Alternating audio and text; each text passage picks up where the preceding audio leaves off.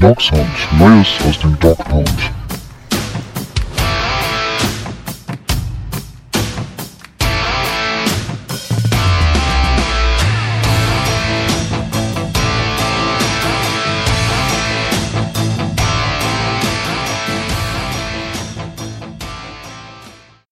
Herzlich willkommen zu einer neuen Folge Dog Sound. Rauch steigt aus Beware hervor, denn die Browns haben einen neuen Defensive Coordinator ernannt. Ganz frisch. Wir nehmen heute zum Dienstag am späten Nachmittag auf. Die News sind herausgebrochen. Die Browns haben sich entschieden für Jim Schwartz. Entsprechend gibt es viel zu diskutieren. Das machen wir wie gewohnt in der gemütlichen Zweierrunde. Mit dabei ist der euphorische Arne. Ja, selbstverständlich, äh, weil, ähm, kann ich gleich sagen, ich bin glücklich, glücklich, glücklich, dass es Jim Schwartz geworden ist. Ich konnte mit allen einigermaßen leben. Alles schönreden hätte auch wie immer geklappt, aber ich, ich, ich prahle sofort. Mike musste es eben schon über sich ergehen lassen, direkt damit rum äh, bei unserer geupdateten Umfrage, in der er aufgetaucht ist. 15 Prozent von uns müssen jetzt glücklich sein, äh, der Abstimmenden, die nämlich äh, sich Jim Schwartz gewünscht haben.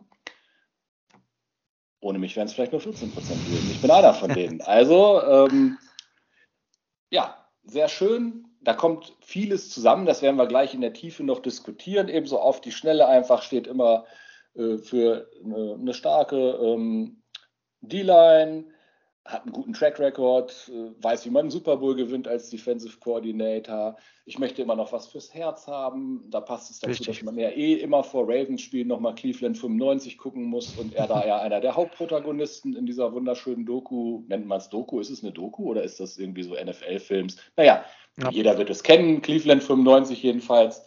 Wie waren Sie? Ähm, ähm, ich hatte noch so dieses, dieser interne Spitzname, waren die Fluffies? Fluffies, siehst du?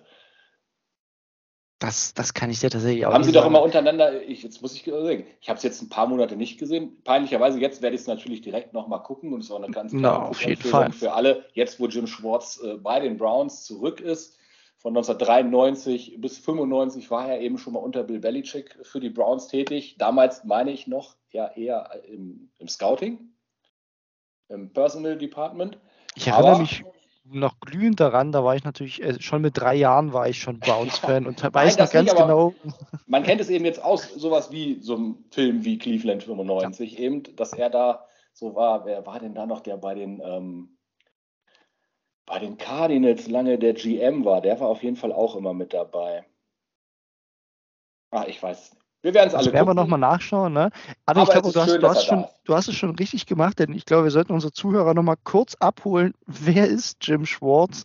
Denn für uns ist es, glaube ich, äh, ne, durchaus verständlich, aber wir können das jetzt nicht bei jedem voraussetzen. Deswegen Jim Schwartz, aktuell noch Defensive Coordinator bei den Philadelphia Eagles und Nein. da klingen wahrscheinlich bei den, oder vorab, ne, Defensive Coordinator. Und ja. wichtig hier die Info, das ist eine Top-Defense in diesem Jahr gewesen. Das ist eine Defense, die schematisch... Aber er war jetzt bei den Titans, ich muss dich kurz stoppen. Er ist 21 bei den Eagles weg und ist doch jetzt ähm, Senior Assistant Defense bei den Titans dieses Ach, Jahr richtig. gewesen. Und richtig, ne? Also war er doch jetzt zwei Jahre bis 21, ne? Er hat den Super Bowl Run noch mitgemacht. Wir können ja ganz vorne mal einfach kurz anfangen ähm, aus meiner Erinnerung heraus, das weiß ich eben auswendig, 93 bis 95 bei den Browns. Länger konnte er nicht bei den Browns sein, ähm, weil ein gewisser Burn-in-Hell-Art-Modell dann ja dafür gesorgt hat, dass es die Browns in dem Sinne nicht mehr gibt, gab, wie auch immer. Ähm, dann war er, ich weiß nicht wo, dann aber immer ganz lange, ich meine sowas acht Jahre oder so bei den Titans. Ähm, Defensive Coordinator? Nee, andersrum, der war bei den Buffalo Bills sehr lang, von nee, genau, die Titans äh, 2-1 bis 2-8, richtig, ich habe es auch mal aufgemacht, dann Buffalo Bills und dann ist es tatsächlich, also ne, nochmal kurz für die Zuschauer, für Zuhörer, Titans 2001 bis 2008, sehr lange dort Defensive Coordinator mhm. gewesen, wissen aber wahrscheinlich die wenigsten jetzt noch so aktiv. Ähm, dann, äh, ja, tatsächlich äh, Head Coach bei den Detroit Lions gewesen vier Jahre lang insgesamt, dann zu den Bills und dann, ich glaube, das ist die Phase, ehrlich gesagt, habe ich ihn daraus am ja. prägnantesten Philadelphia Eagles, den Super Bowl One, deswegen habe ich es auch direkt ne, im Kopf gehabt. Ja. Dort war er Defensive Coordinator und ist jetzt tatsächlich ja letztes Jahr, da waren die Eagles auch keine wirklich gute Defense, das muss man dann auch korrigieren. Ne? Entsprechend jetzt zu den äh, Titans, äh, die letzten zwei Jahre gewesen und dort in einer Assistentenrolle und jetzt im Prinzip wieder der Aufstieg zum Defensive Coordinator. Aber er ist ein, glaube ich, was man generell mal sagen kann, ein sehr erfahrener Coach, auch wenn wir die Coaching-Kandidaten noch mal kurz im Blick haben, sicherlich der erfahrenste. Man kann vielleicht noch ein bisschen diskutieren, ob äh, glaub, Jim Leonard ist auch ein sehr erfahrener Coach, wenn ich mich nicht ganz irre. Ne? Also sind schon ein paar dabei gewesen, aber er war schon die erfahrene und Anne, du hast es im Vorgespräch gesagt, die sichere Lösung. Ne? Das, ja, Jim Leonard ist auch nicht erfahren. Der hat noch 2014 aktiv bei den Browns gespielt und ist ja bisher nur am College gewesen. Und da glaube ich, das haben sie sich jetzt nach diesem Jahr, also ich glaube wirklich, das, was wir verstanden, sie wollen all in gehen mit einer safen Nummer. Die Defense muss sofort performen. Ich hätte auch es spannend gefunden, grundsätzlich immer so jemand wie einen Jim Leonard.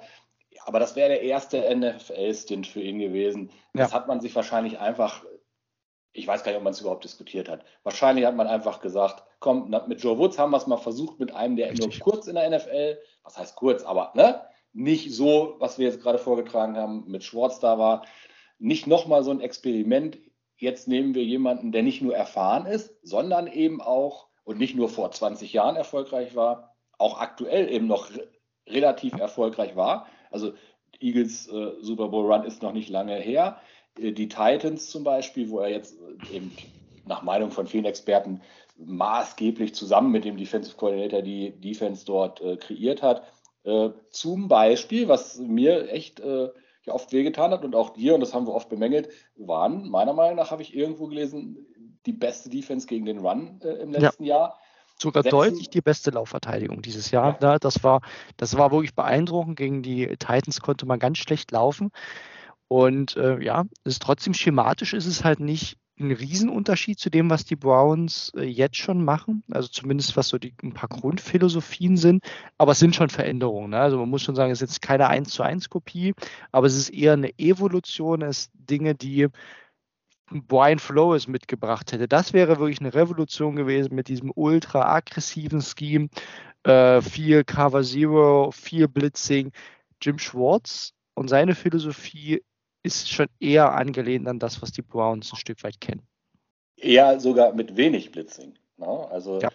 äh, da hatte ich jetzt vorhin mal irgendwie auch irgendwelche Statistiken mir angeguckt, dass wenn er irgendwo hinkam, äh, aber auch vom Verhältnis weniger geblitzt wurde, aber mit dem weniger Blitzen trotzdem prozentual deutlich mehr ähm, ja, QB-Hurries zum Beispiel verursacht wurden. Also ne, der Richtig. weiß dann schon, was er da ähm, vorne macht. Und das ist ja das, was der absolute Need der Browns Defense war im letzten Jahr. Dieses völlige Versagen gegen den Run. Und dann denke ich mir, alles klar. Wenn man da also ansetzt und da jetzt jemanden holt, der in der Vergangenheit eigentlich immer eine Bank dafür war, dass das klappt, der auch immer richtig äh, starke Defensive Tackle hatte. Also bei den Lions hatte er Sue. Ähm, Simmons jetzt in, in, bei den Titans. Ja, Simmons, Simmons. Fletcher Cox bei den, äh, bei den Eagles auch eine ja. absolute äh, Ikone auf der Position. Also und hier hat er Tommy Togi. Also mit Tommy Togi ist es quasi der direkte Nachfolger von Sue, Jeffrey Simmons, ja schon im Kader. Da brauchen ja. wir uns gar keine Sorgen machen. Ne? Ne, vorhin hatte irgendwer getwittert, ne, Defensive Tackles äh, äh, unter Jim Schwartz, also das war dann äh, Albert Hainsworth, der war All-Pro in 2007 und 2008, Sue war All-Pro in 2010, 12 und 13, Fletcher Cox war dann All-Pro in 17 und 18, Jeffrey Simmons war All-Pro in 21 und 22. Er scheint auch darauf zu bestehen, mhm. da einen richtigen Kühlschrank zu haben. Und das ist ja genau das, was wir uns absolut erhoffen und wünschen. Und jetzt ist aber die große Frage an, und das ist, ich würde jetzt gern nochmal einen Gedankengang mit dir öffnen, weil ich habe ich hab das in, im, OBR-Podcast von Jake Burns äh, und, und den Kollegen, fand ich das sehr interessant, nochmal so ein bisschen den Abgesang auf Joe Woods. Und wir haben viel über Joe Woods gelästert, aber was haben die Browns denn damals gemacht? Die haben damals gesehen, diese 49ers Defense, die finden wir super. Wollen wir auch. Also, ne, so, deswegen holen wir uns jemanden aus diesem Stuff, der, der das hoffentlich so ein Stück weit herbringt, kopiert. Und was hat man dann gemacht? Man hat so ein bisschen vergessen, was man dafür braucht, nämlich eine ultra starke D-Line. Was die 49ers ist, ist eine Top drei Defensive Line. Und die Browns haben gesagt, ja, Edge Rush investieren wir gerne, aber Defensive Tackle, äh, nein. Und trotzdem wollen wir bitte das Scheme. Und wir haben jetzt gesehen, wie es endet. Und jetzt ist so ein bisschen ja die Frage, ein Defensive Coordinator ist jetzt nicht fürs Roster-Building zuständig. Ob die Browns auch äh, bereit sind, äh, so einem erfahrenen Mann wie Jim Schwartz die Spieler zu geben, die er für sein Scheme und für seine Philosophie braucht. Und das würde definitiv bedeuten, ne? Defensive Tackle ist eine Prio-Position. Das ist ein ziemlicher Shift. Ja, aber ich könnte mir vorstellen, dass man in seinem Interview darüber gesprochen hat. Zumal dann kommt noch ein für mich positiver Faktor hinzu, dass äh, Andrew Barry ja auch in dem äh, Zeitraum, als Schwartz bei den Eagles war, auch ja seinen Ausflug zu den Eagles gemacht hat. Also die sollten sich kennen, die beiden. Das stimmt. Und äh, zumindest also der etwas breitere gemeinsame Basis äh, schnell haben, als jetzt eben, wir kennen uns jetzt aus diesem einen Interview, was wir geführt haben, sondern ne, da hoffe ich einfach mal, dass dann ähm, ja, die beiden sowas dann auch schon auf dem kurzen Dienstweg, sage ich mal, vielleicht auch vorab so ein bisschen geklärt haben. Und da glaube ich, äh, ein Jim Schwartz äh, eben mit seiner Historie ähm, wird dann schon, glaube ich, auch die Schubse haben, äh, einfach zu sagen, also pass mal auf, das und das bräuchte ich, wenn ich hier diesen Job jetzt wieder antrete. Ähm, ja. Sonst macht das für mich keinen Sinn. Während, wenn jetzt irgendwer anders gekommen wäre, der dachte, ja cool, ich könnte das erste Mal im Leben Koordinator sein, das potenziell vielleicht einer, der sagt, ach scheißegal, äh, ich, Hauptsache ich habe jetzt erstmal, ne, das ist, ich will mal einmal diesen Aufstieg haben. Ähm, nein, der wird da keine Rücksicht drauf nehmen. Ich hoffe einfach, dass das geklärt ist, so rede ich mir das jetzt ein, um mich selbst zu beruhigen. Und ähm, dann glaube ich schon, dass die Browns hoffentlich, hoffentlich, hoffentlich auf Defensive Tackle was machen. Ähm, ja. Aber auch mit seinem Track Record, äh, nicht nur Super Bowl eben auch, sondern wie viele Defensive Tackle er jetzt zum All-Pro gemacht hat. Die Spieler sind nicht blöd, die sprechen alle untereinander. Der wird auch, was das angeht, äh, einen gewissen Ruf in der NFL haben. Das ne, sieht ja, ja, selbst ein Blinder mit Krückstock von hier aus und das werden auch die Spieler untereinander wissen wenn man zum Beispiel in der Free Agency einen Defensive Tackle bekommen will, glaube ich, kann das von Vorteil sein, jetzt mit jemandem wie Jim Schwartz da arbeiten zu können auf DT, wo eben ja gerade eben nicht, ja, er hatte damals Albert Hainsworth, ist ja super. Er hatte gerade Jeffrey Simmons und der hat mega performt unter ihm. Richtig. Und er hatte Fletcher Richtig. Cox bei den Eagles. Also das sind alles aktuelle Sachen. Ne? Das hat nie aufgehört bei ihm. Ja.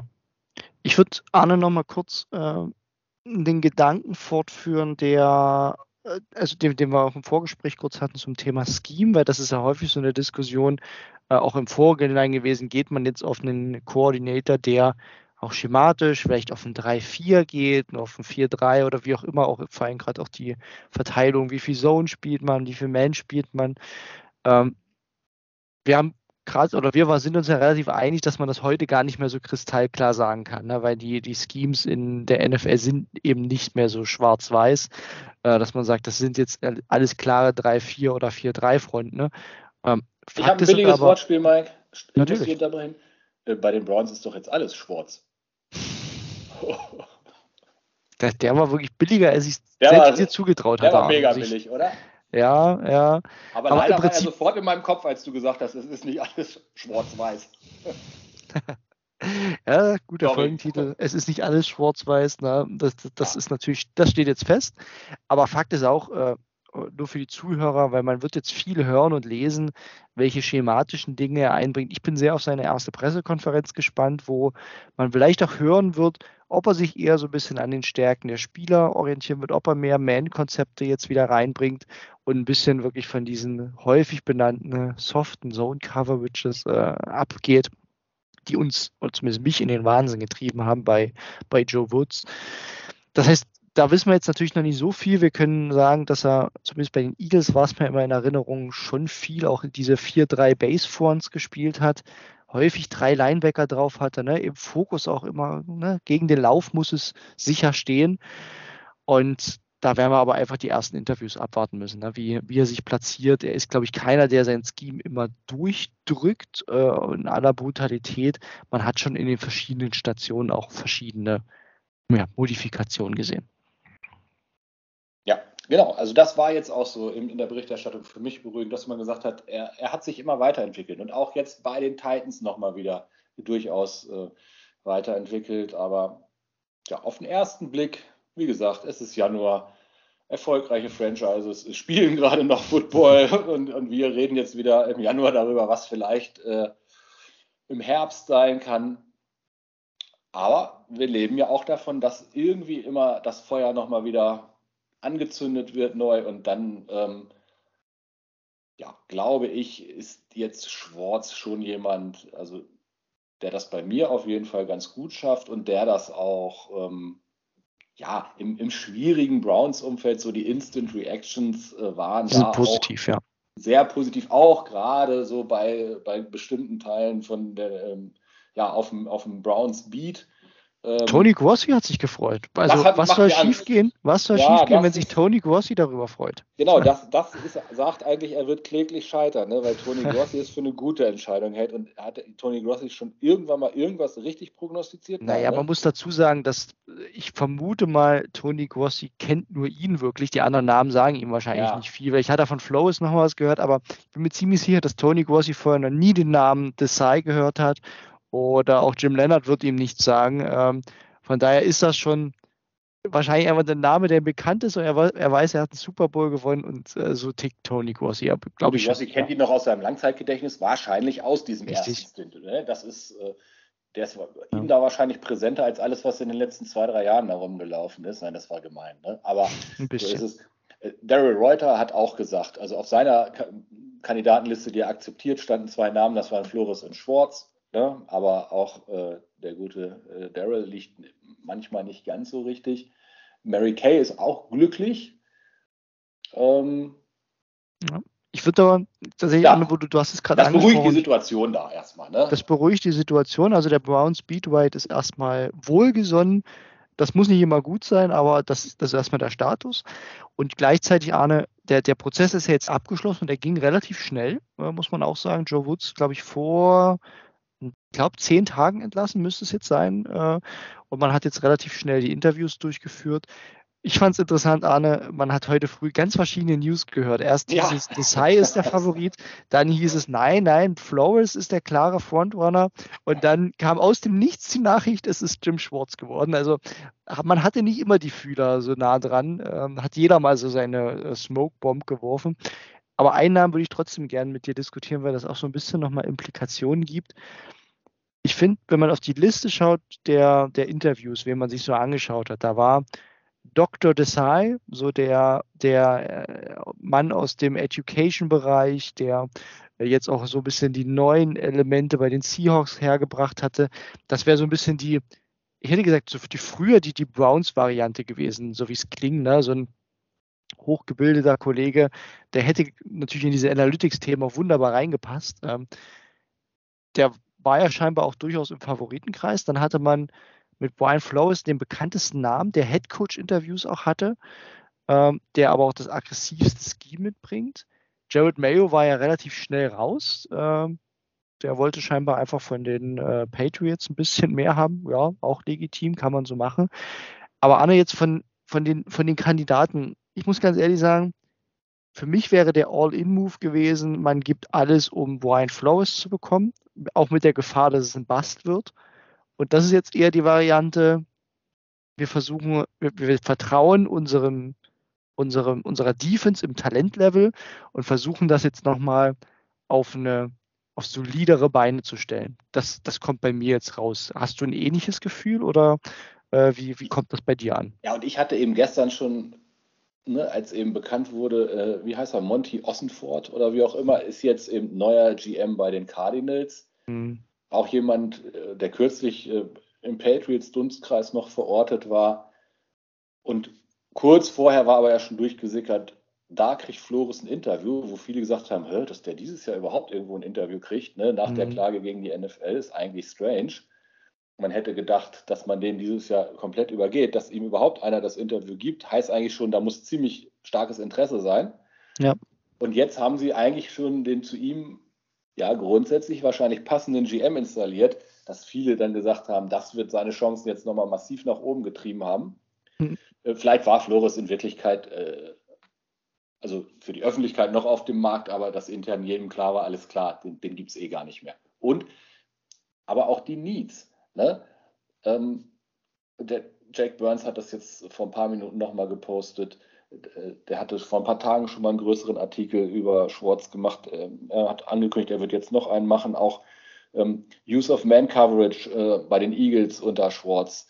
Äh, 2017 waren sie da die, mit den acht meisten, 18 mal nur 17. Mhm. danach aber siebte und fünftmeisten. Und bei Joe ja. Woods war es 27, 28 und 23. und das war ja, wo wir immer gesagt haben, äh, die Cornerbacks, die wir haben, das hatten wir selbst mit Jan in den Draft-Dingern, wo der auch äh, jedes Mal gesagt hat, was tut man Denzel Ward an? Das ist doch nun Richtig. mal, der muss mehr. Und auch den anderen, auch, auch Newsom und Newsom. auch äh, selbst Emerson, Emerson mit ja. seiner Physis, das sind alles drei schon eher Man-Corner, als dass die mit ihren ja, ja durchaus Tackling-Problemen dort andauernd in der Zone und ewig weit off spielen müssen. Das genau. ist, und ich sage immer, auch hier nicht, äh, nicht schwarz-weiß, weil jedes Team spielt trotzdem. Das klingt jetzt immer so mit, äh, ne, meisten. Man spielt ja trotzdem in der Regel ja. irgendwas, also wirklich einen großen Anteil an so. Und das ist einfach normal. Aber äh, wir haben es ja erlebt in, in, Cleveland, dass es quasi fast ausschließlich nur noch Zone gab. Und dann auch noch viel mit, wie gesagt, Platz äh, für die Receiver, wodurch die Tackling-Probleme größer wurden und auch diese, ja, mitunter Konzepte, die in der Kommunikation nicht funktioniert haben. Und da hilft Man natürlich, wo jeder seinen Mann hat, in, in kritischen Plays, gerade auch in Third Downs, und äh, ja, da bin ich, bin ich durchaus bei dir. Ja, und das, und dann war eben auch noch so die Beschreibung aus äh, ja, Ex-Spielerkreisen und so, die eben ganz klar gesagt haben, es gibt eben zwei verschiedene Arten von äh, Defensive Coordinatoren. Es gibt diejenigen, die sagen, mein Scheme ist hier das, was bitte gefeiert werden soll. Das drücke ich ja. durch.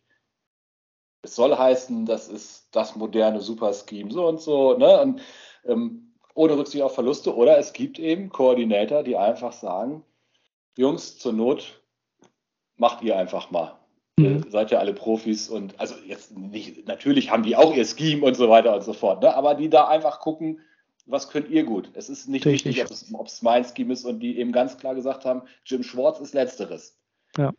Ne? Und, und, das ist schon mal genau, positiv, definitiv. Und man hatte eben das Gefühl, dass das, was Joe Woods die letzten Jahre gemacht hat, eben die, die Pressman Corner immer in seine Zone-Schemes zu zwängen, dass das mit so einem Ansatz wenig zu tun hatte.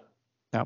Das haben ja, ja selbst, sag ich mal, neutrale Beobachter, so wie eben Jan, wenn wir den Draft besprochen haben oder so gesehen und gedacht, ja, das wundert sich schlimmer, was ist denn da eigentlich los? Ne, ihr habt die Leute dafür und der Koordinator macht aber genau was anderes. Ja. Und das braucht man wahrscheinlich. Und wie gesagt, aber sein Grundscheme passt eh halbwegs zu dem, was wir hatten. Und ich glaube auch, da ist jetzt ein relativ ja, schneller Übergang möglich.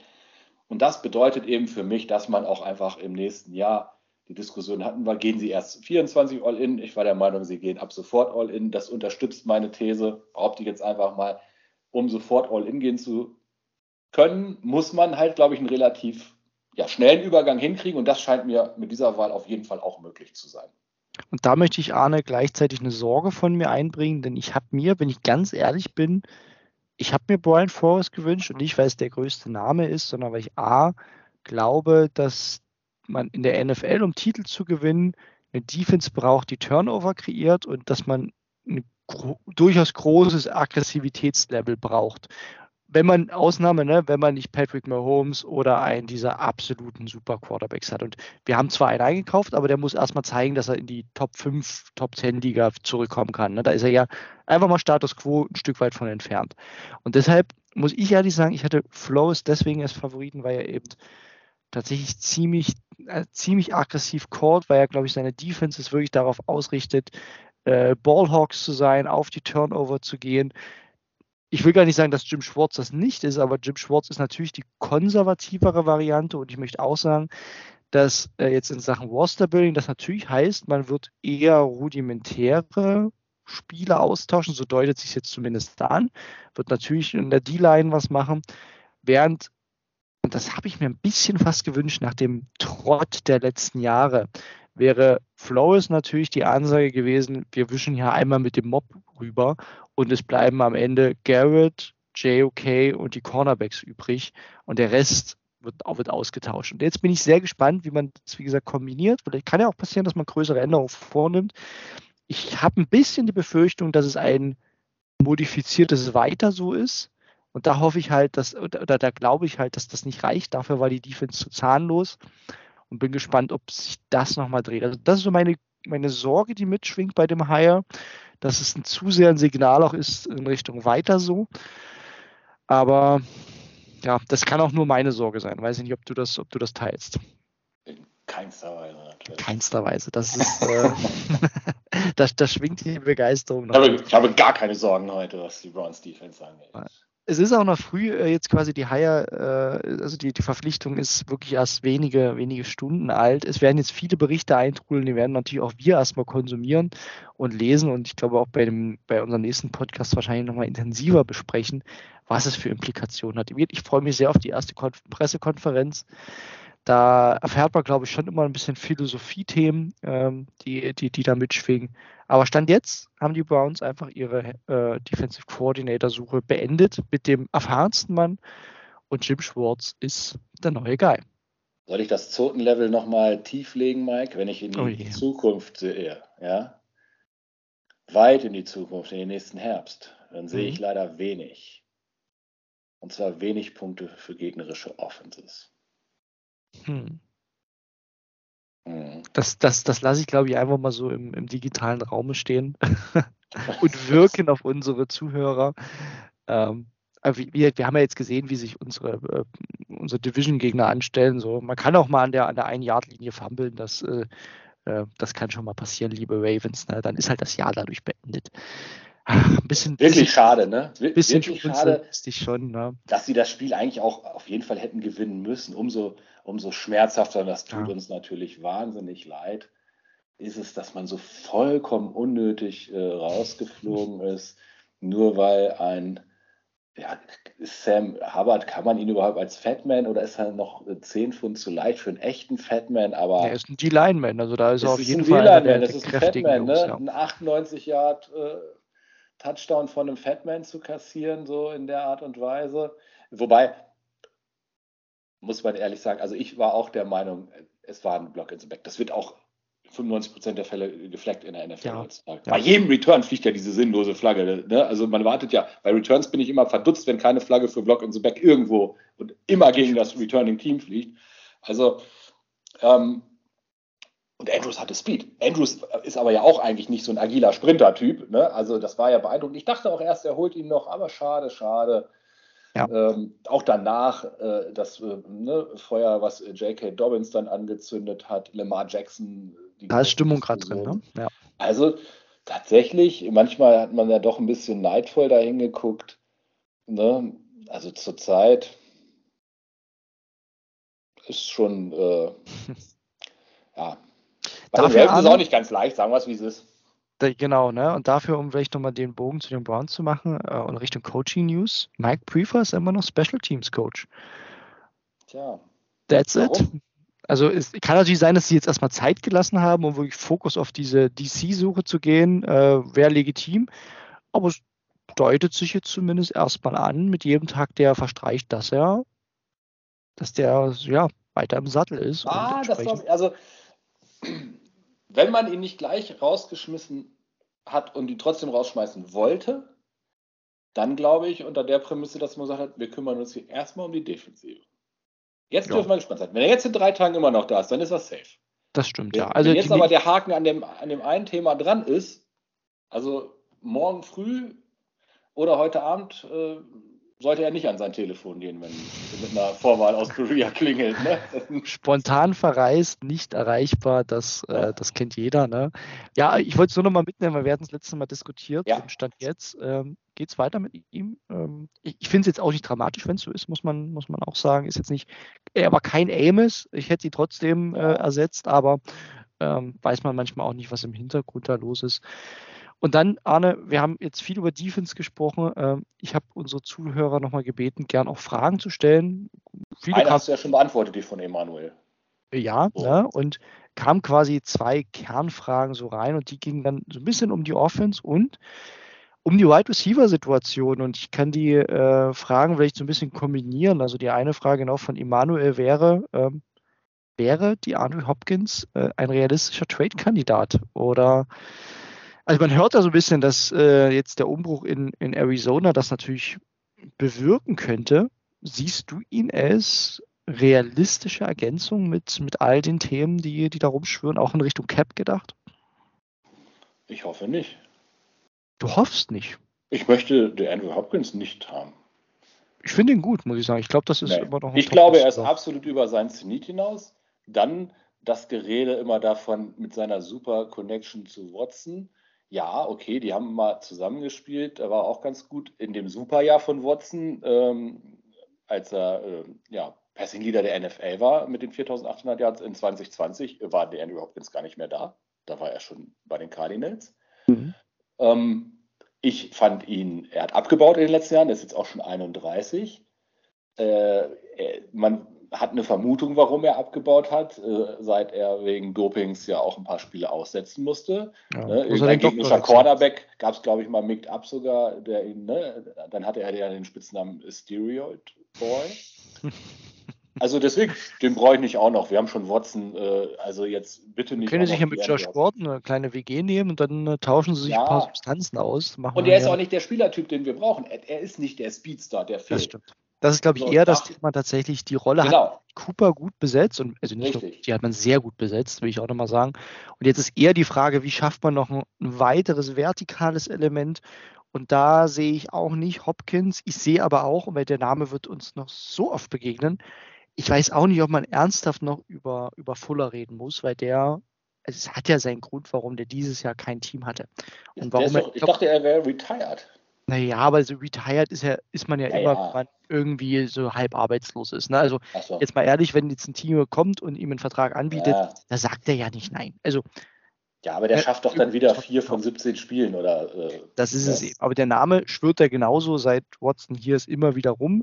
Und gerade auch äh, hier unsere eigentlich bei Twitter geliebten äh, Cap-Experten, da sehe ich immer wieder irgendwie, dass er schon in der Planung halt mit drin ist. Aber ich sage, naja, also irgendwie ihn ins Camp mal mitzunehmen, das will ich gar nicht jetzt äh, gar nicht ablehnen, aber er kann keine Planungskomponente sein. Und dann muss man sich damit beschäftigen, was, was für Optionen da sind. Ich glaube immer noch, dass du die Wide Receiver Position nur über den Draft äh, abgegradet bekommst. Ich glaube, dass alles, was auf dem Markt rumschwirrt, zu teuer ist für das, was man bereits im Kader hat. Oder zu fragwürdig auch. Oder also zu. Die, die, ne? Der andere große Name, der immer kommt, und der war nämlich 2020 auch in Houston, ist dann Brandon Cooks. Ja. Der auch teuer sein wird als Trade, der teuer sein wird, was Gehalt angeht. Und über den ja ganz viele sagen, das hat neulich irgendwie so schön getwittert. Ich, ich kann es gar nicht sagen, was mit ihm nicht stimmt, aber der wird von einem Team zum anderen gereicht. Mit dem stimmt irgendwas nicht. Sonst wirst du nicht von einem Team zum anderen gereicht. So, ne? Also der würde natürlich eher dem entsprechen, was die Browns als Typ brauchen.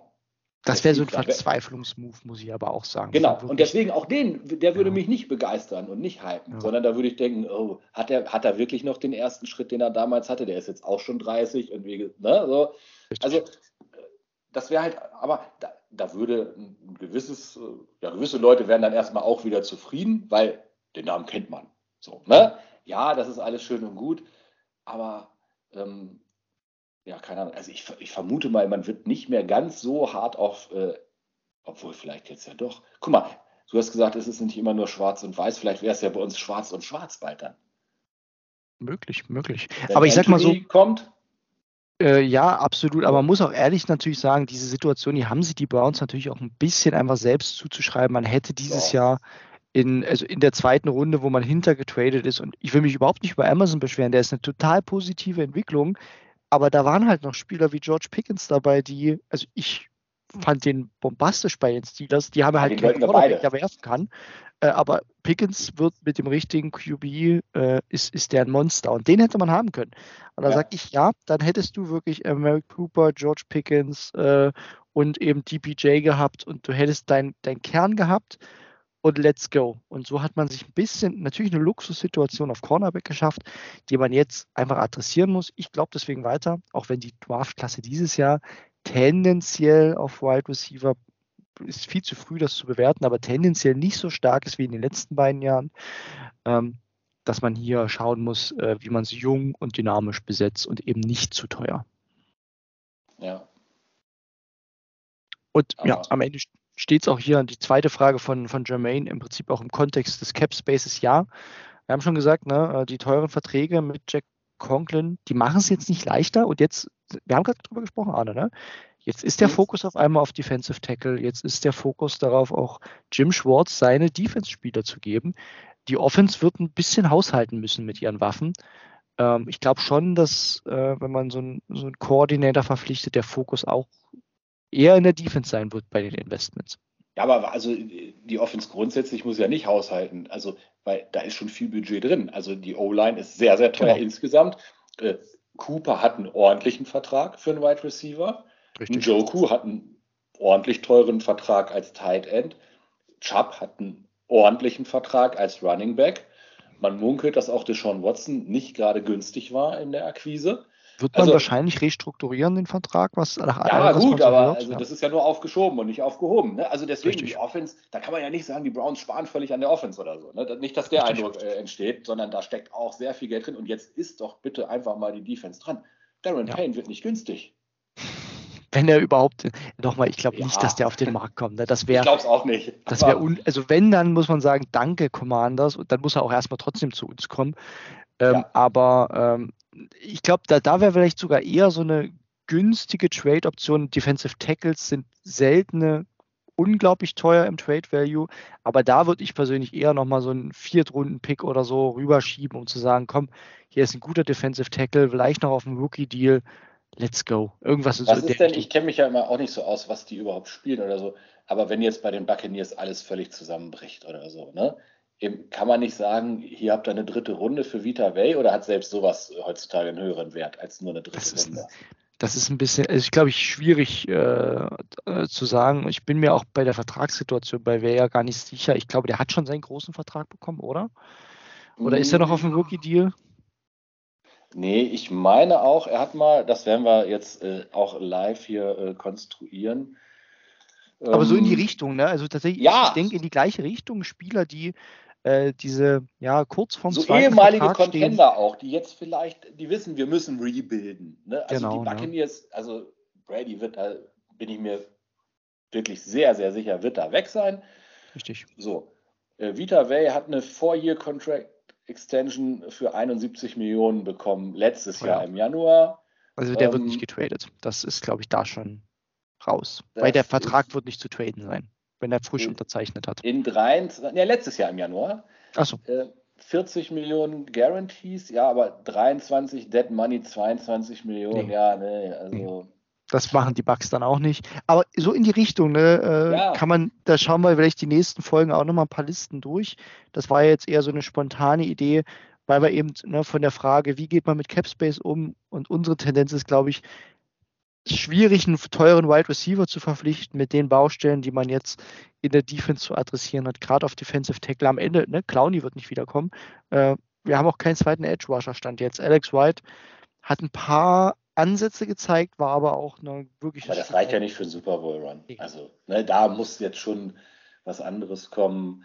Ähm, ja, also das ist jetzt auch nochmal die spannende Frage. Tatsächlich glaube ich, läuft in der NFL und im Business da ja viel auch auf dieser Beziehungsebene. Ähm, so, da müsste man jetzt nochmal genauer, die Zeit hatte ich jetzt heute auch nicht, wirst du wahrscheinlich auch nicht gehabt haben, nochmal genauer gucken, wer von den Free Agents hat denn da in den letzten Jahren bei Titans oder Eagles äh, für Coach Schwartz gespielt, weil das ist ja oft so, dass Spieler sagen, nö, das ist mein Coach und ne, zu dem gehe ich gerne, auch als Free Agent, da weiß ich, äh, da nehme ich auch ein One-Year-Prove-It-Deal, weil ich weiß, unter dem werde ich aber Spielzeit kriegen, dann kann ich vielleicht danach was Größeres kriegen. Also da, diese Ties sind da schon immer ähm, durchaus wichtig, glaube ich, im NFL-Business. Genau, ja. Bin ich bei dir. Von daher ist das so, glaube ich, mal eine, eine A-Instant Reaction, die wir heute geben können. Und wir werden natürlich Arne, demnächst, wenn die Free Agency so ein Stück weit äh, losgeht, das ist ja dann, äh, ich glaube, irgendwann im Februar, Mitte, Ende Februar der Fall, den Blick auf das Roster-Building legen. Ähm, auf wen würden wir setzen, wen finden wir spannend, um dann auch schon in Richtung Draft zu schauen, auf äh, was machen wir mit den wenigen Picks. Arne, hast du noch Gedanken heute zum äh, großen Jim Schwartz Day? Eigentlich nicht. Das werden jetzt äh, die kommenden Tage zeigen. Ähm, was da noch passieren wird. Die Browns, ist war, ich habe überlegt, das wollte ich vorhin ansprechen, war es das erste große äh, Signing jetzt dieses äh, ja, Coach Circles? War schon irgendwo anders ein neuer Koordinator, ein neuer Head Coach verpflichtet? Ich glaube, also äh, nur Jim Harbour hat ja gesagt, dass er keine Lust hat, äh, respektive, dass ihn keiner will. Ähm, er hat aber so gebettelt öffentlich, ne? Wahrscheinlich Richtig, hat ihm ne? Miami, es ging ja auch die ganze Zeit rum, er will eigentlich eine Gehaltserhöhung bei, äh, bei Miami, bei, bei äh, Michigan. Ähm, und die wollten sie ihm aber nicht geben. Er war beleidigt, aber eigentlich wollte ihn so richtig ja scheinbar auch keiner in der NFL so. Und ah, jetzt. Es ist ja bei McVay das gleiche Thema gefühlt. Ne? Also mit diesem ja. jährlichen Drama, trete ich jetzt zurück oder was mache ich? Also ich bin ganz ehrlich, so gut ich auch Coaches wie McVay und ehrlich gesagt, Harbo ist ja auch ein guter Coach, will ich gar nicht schlecht reden. Also Aber einmal gebe ich dir recht und einmal. Wenn du diese, diese, dieses Theater jede Offseason hast, also das, da hast du ja als, als Fan auch keinen Bock drauf. Also mich würde das unglaublich nerven. Da entlassen wir lieber die Coaches einmal und da haben wir dann Freude, wenn wir neue spannende Coaches haben. Das ist gefühlt ja immer so ein Highlight jedes Jahr, wenn die Browns ihre Listen machen und man sich am Ende über den Coach freut. So wie damals über Joe Woods äh, oder über Amos äh, waren wir immer, also wir waren immer positiv, ne? Wir waren immer positiv, auch bei Hugh Jackson. Also war ich mega positiv. In you we trust, ne? Also da, da kam ja jetzt nochmal das Video hoch, wie Hugh Jackson damals im Empfangsraum ja äh, mit stehenden Ovationen. Standing Ovations im ganzen Building, ne? Also, ja. Ich hatte Gänsehaut vor Fremdscham, muss ich ehrlich sagen. Es war, es war unangenehm. Aber ich brauchte gar nicht mehr das Video, weil ich habe es damals live gesehen und ich war glücklich. Also das muss man ja auch mal sich und Jetzt bist du auch glücklich, Arne. Also in dem Sinne, liebe Zuhörer, ne? Ihr seht schon, es kann eigentlich nichts schief gehen. Arne ist glücklich, das war schon immer ein gutes Zeichen. Wir sind immer von Januar bis August sind wir immer glücklich und dann ja, ja, dann wird halt Football gespielt. Das ist das Problem. Richtig. Ne? Von daher, ja, das war unsere Instant Reaction. Insofern heute eine etwas kürzere Folge, aber wir werden uns in den nächsten Folgen wieder voll auf das Roster konzentrieren, auf die wichtigen Themen, nämlich wie die Browns den Hype Train starten können. Heute war die Grundlage dafür. In dem Sinne, ähm, habt noch eine schöne Woche und ja, wir geben ein Zeichen, wenn wir uns wieder melden. Das werden wir sicherlich jetzt nicht jede Woche machen, aber situativ, wenn spannende Themen kommen und wir mal wieder ein Update geben, da melden wir uns wieder. Anna, hast du ein Schlusswort? Nö, Go Browns. Go Browns ist ein wunderbares Schlusswort. Ja, da haben wir es schon gesagt. Eine schöne Woche euch. Go Browns.